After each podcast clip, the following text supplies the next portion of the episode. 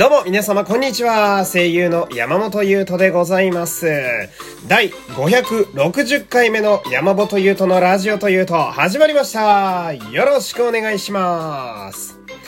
えー、今日は日曜日ということでね、えー、日朝の回。仮面ライダーリバイス第6話の、えー、感想回となっております。今日もちょっと、いろいろ喋りたいことが多いのでね、え、もうこのまま入っていきますけれども、まあ、今回は、その、犯人が2点、3点して、結局誰が犯人なんだってわかんなくなるっていう展開と、あと仮面ライダーエビルって誰だったんだよっていう話が、まあ、メインになってきたわけなんだけど、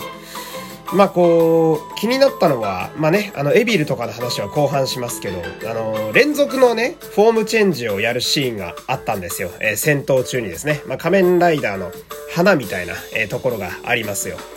で、その中にさ、あの、自然にメガロドンっていうフォームが混ざってたんですけど、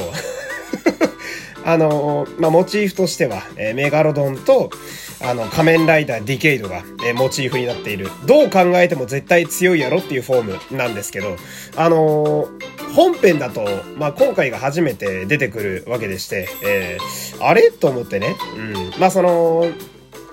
リバイスをその映画とかさ、えーで見てる方は、劇場版の特別編を見ている方は、メガロドンっていたな、みたいな感じ。まあ私もそのタイプなんですけど、うん。本編見てる人だといつメガロドンって出てきたんだよってなってると思うんで、で私気になって確認してみたんですけど、えーあの大治くんから主人公の一輝くんがケースでね、うん、ジュラルミンケースでリバイスドライバーとバイスタンプを渡されて、で、バイスがスマホに入ってるみたいなシーン、あそこよく見てみたら、メガロドンのスタンプあったんですよね。ってことは、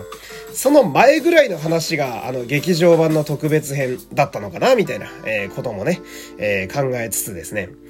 で、あとはその返信の時に、これすごい今更気づいたことなんですけど、あの、一期とバイスがね、あの、LINE みたいな、なんかメッセージアプリでこう、やり取りするみたいなエフェクトが毎度出てくるんですけど、あれって、返信と、返信をかけてるんですかね？その、だから、フォームチェ、なんていうの？あの、トランスフォームって意味の返信と、あの、メールを返すっていう意味の返信をかけてるからあそこに出してんのかなとか、やっと気づいたっていう。ああ、そういうことか、みたいな。うん。あのシーンもさ、その、毎度出てくるわけなんだけど、あれ、なんだろう、メッセージアプリだとさ、LINE とかだとさ、自分が喋るときって右側にメッセージが出てきて、喋ってる相手が基本左側に出てくるじゃないですか。あれ、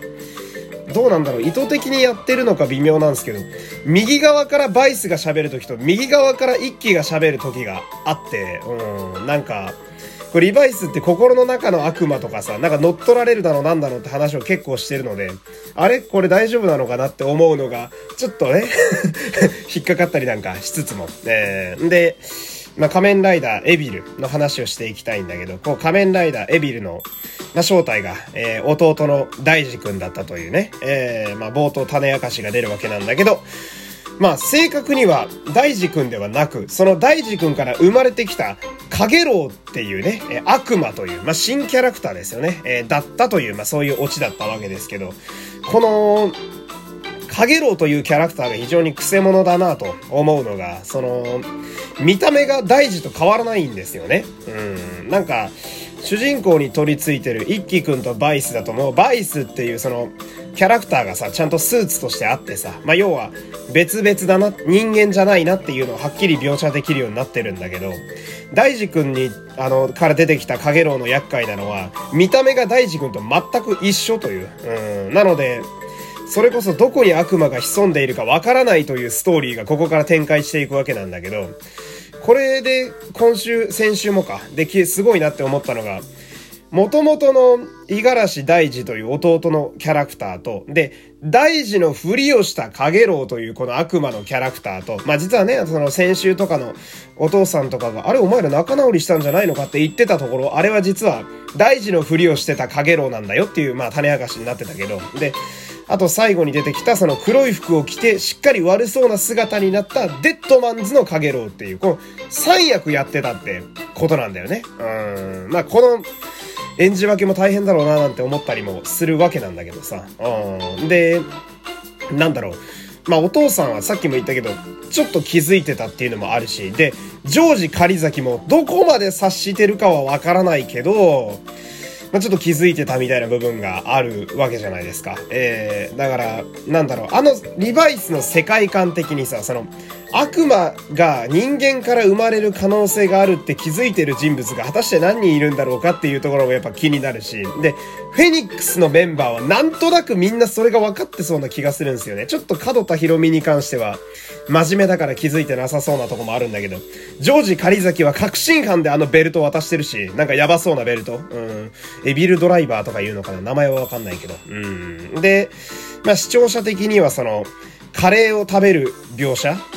あれそれ食べれねえだろうみたいなつって、もしゃもしゃ食って、周りの人物と一緒に、その視聴者もあれってなるっていう、なんかこう、伏線と気づきがばらまかれてるのが、今回の脚本である木下さんの、まあ、やり方なのかなっていうのをすごいひしひしと感じましたね。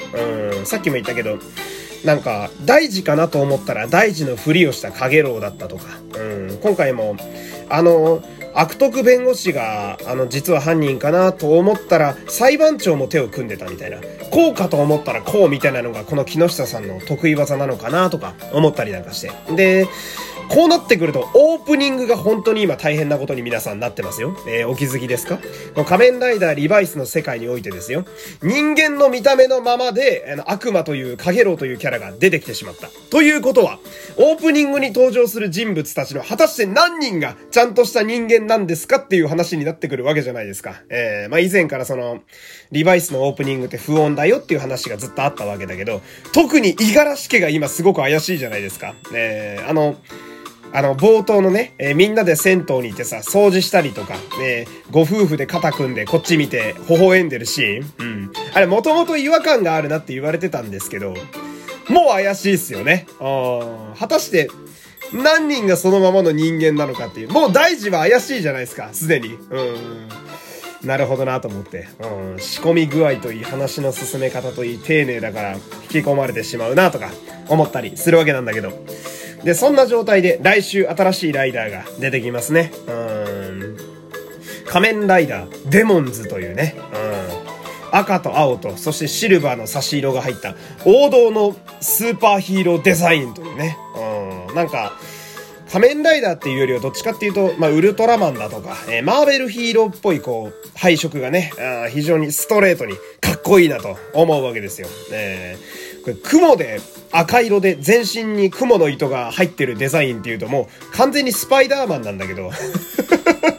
わざとやってんのかなって思う部分もリバイスはちょっとあるんですよね。まずリバイスがね、よく言われてるのがあの、ベノムっぽいって言いますし、で、相方のバイスはなんとなく、デッドプールっぽい性格をしてますし。で、2号ライダーのエビルはバットマンでしょ？コウモリだから。うん。で、今回出てくるデモンズが赤色で雲だからスパイダーマンでしょ？うん。わざとやってるのかな？みたいな思ったりとか。うん。でも見た目はなんか、デモンズはこう、あの、アシンメトリーなね、えー、非対称のデザインをしていて、顔にこう、雲が被るような、えー、マスクになってるんだけど、あれはメテオっぽいんですよね、フォーゼに出てきた。で、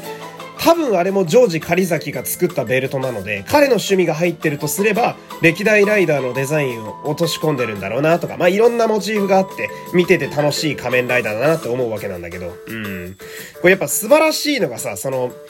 まあ、わかんないよ。リバイスってミスリードめちゃめちゃあるんでわかんないけど、多分来週、その仮面ライダーデモンズに変身するのは、ずっと踏んだり蹴ったりな角田博美なわけですよ。えー、小松淳也さんが演じてらっしゃる角田博美なわけだけど、これがもしちゃんと博美が変身するとすれば、これは嬉しいよ。これはめちゃめちゃ嬉しいよ。うん、なぜならさ、この2週ぐらいその角田博美って、降格されてさ、うん、あの、だけど、もう一回帰り咲こうとして、ちゃんと真面目に仕事をさ、クソ真面目に頑張って、え働いてただけなのにさ、ずっと疑われてたわけじゃない？かわいそうに。うん。だけど、まあ、今週その、本当に働いただ、てただけだったっていうのがすごい判明したし、うん。その状態でさ、来週その、組織に対して、まあ、怪しいというか、えー、反旗を翻したというか、えー、悪い奴だったっていう大事をさ、止めるためにさ、仮面ライダーになるわけだろ？このヒロミが。うん、真面目に頑張ってきた奴が、仮面ライダーに帰り咲くわけだろ？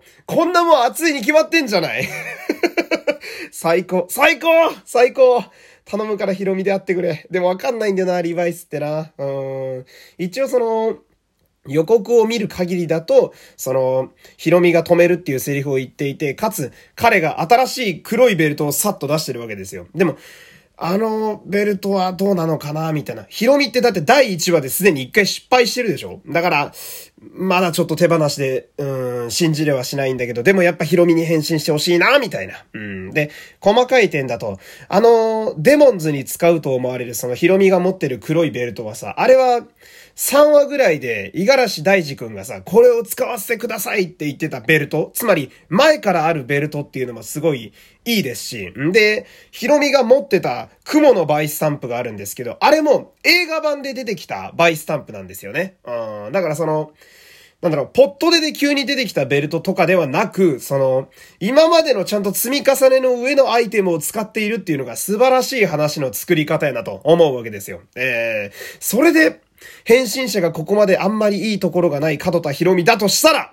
とても、とても熱い展開なんだけど、果たしてリバイスはそんなまっすぐにストーリーを進めてくれるんだろうかという、えー、この辺もあるわけですね。えー、まあ個人的には、やっぱり小松淳也さんが好きで、えー、日朝に出るってね、決まった時点ですごく嬉しくて、しかも、レギュラーキャストという時点でさらに嬉しくて、で、こうなってくるとやっぱり変身してほしいなと思っていた私としてはですね、絶対変身してほしいんだよね。もう頑張ってくれしかも真面目に頑張った上で変身するヒーローが赤と青のヒーローだとしたらもうこんな素晴らしいことはない。頑張ってくれ小松さん頑張ってくれ という感じでね、えー、来週も非常に楽しみだというね、仮面ライダーデモンズ楽しみにしたいと思います。えー、今日も最後までお付き合いありがとうございました。山本優斗でした。また次回さよなら